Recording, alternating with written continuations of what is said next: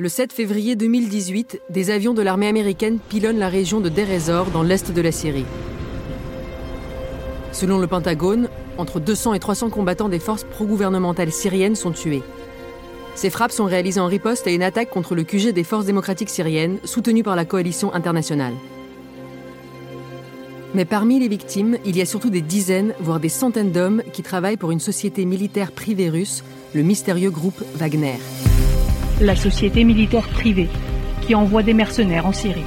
Tu as vendu ta vie à une société militaire. Elle fait de toi ce qu'elle veut. Les mercenaires russes de l'organisation Wagner sont en embuscade. Il ne manquerait plus que Wagner soit indirectement payé par l'aide occidentale qui porte le Mali à bout de bras. Le fameux groupe Wagner, considéré comme l'armée secrète de, de Poutine.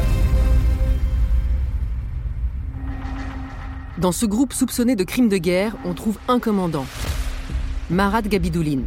Son matricule de l'époque, M0346. Il l'a gardé pendant 4 ans avant de fuir l'organisation. Aujourd'hui, il a décidé de lever le voile sur cette armée secrète.